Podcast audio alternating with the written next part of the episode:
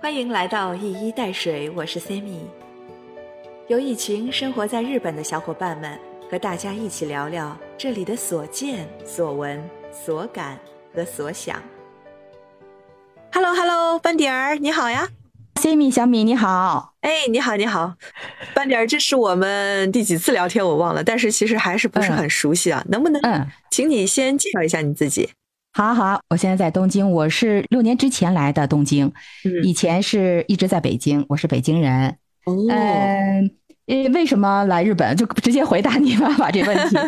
呃，因为我是在国内的时候，大学学的日语专业。嗯嗯，大学学的就是日语，后来就觉得一直就在国内。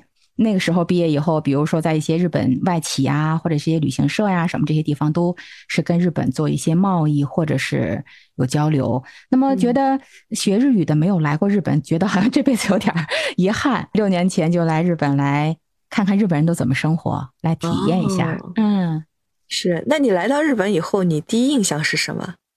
以前也是经常会来日本出差，因为工作的关系，会经常来日本。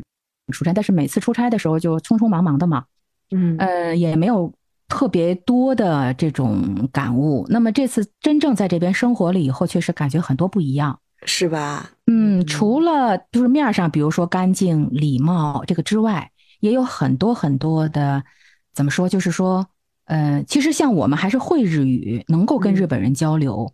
那么即使是这样的话，也会推翻了以前很多自己的一些呃概念和理解。所以其实很多啊，就是六年多，呃，也是自己摸爬滚打。从最初来的时候，什么也不了解。其实虽然是学日语的，但是没在这生活过吧？你像一些什么文化呀什么的哈，传统哈，你虽然学过，但是也差不多忘光了。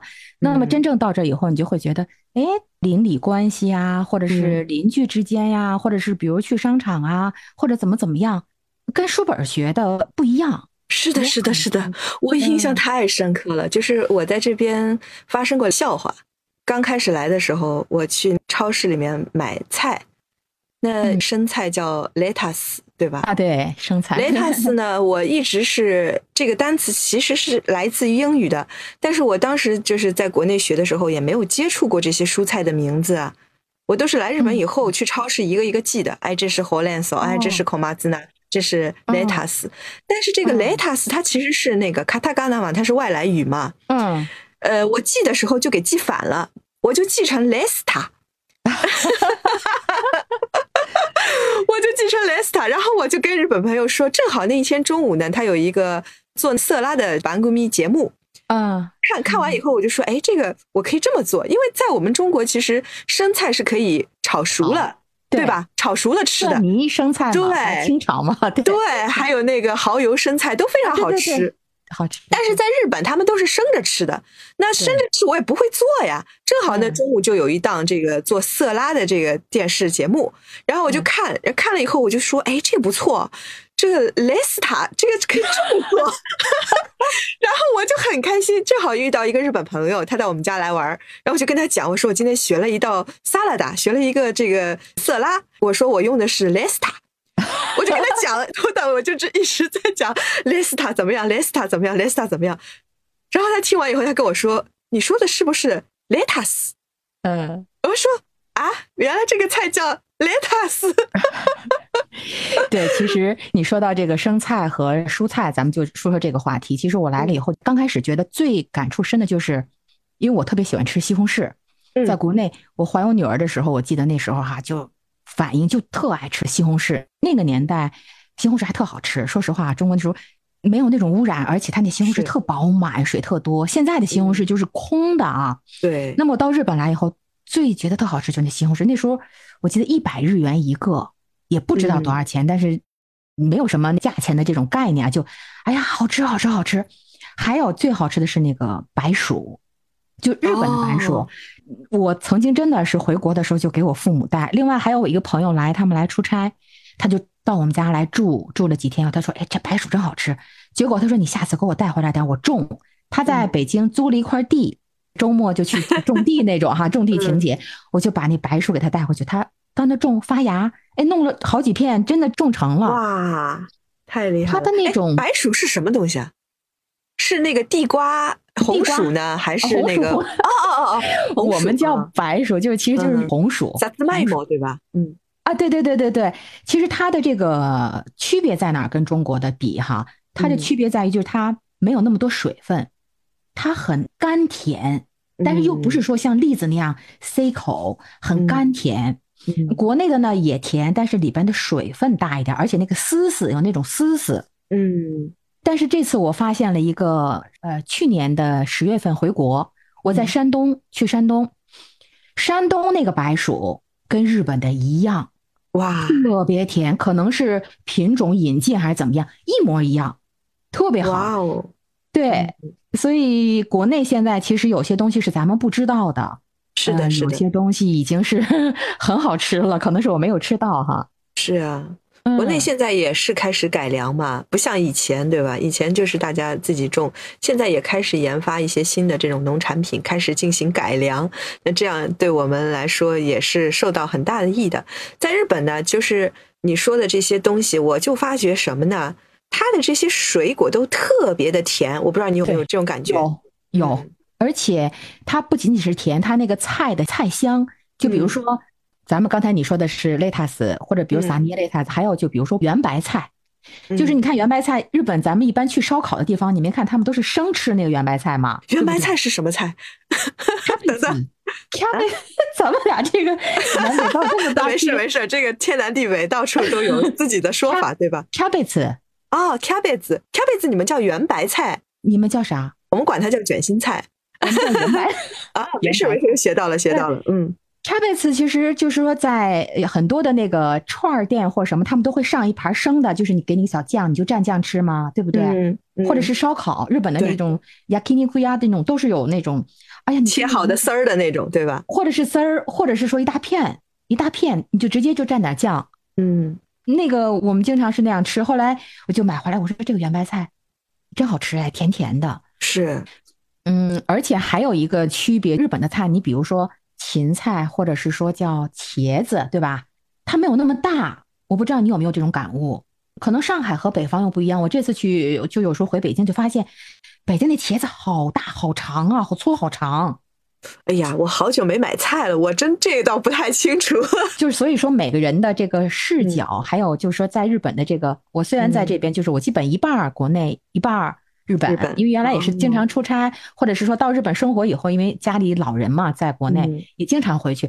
那我每次就会有很多不同的感悟，其实有很多很 很有意思的一些东西，慢慢慢慢给大家分享。哎，太好了！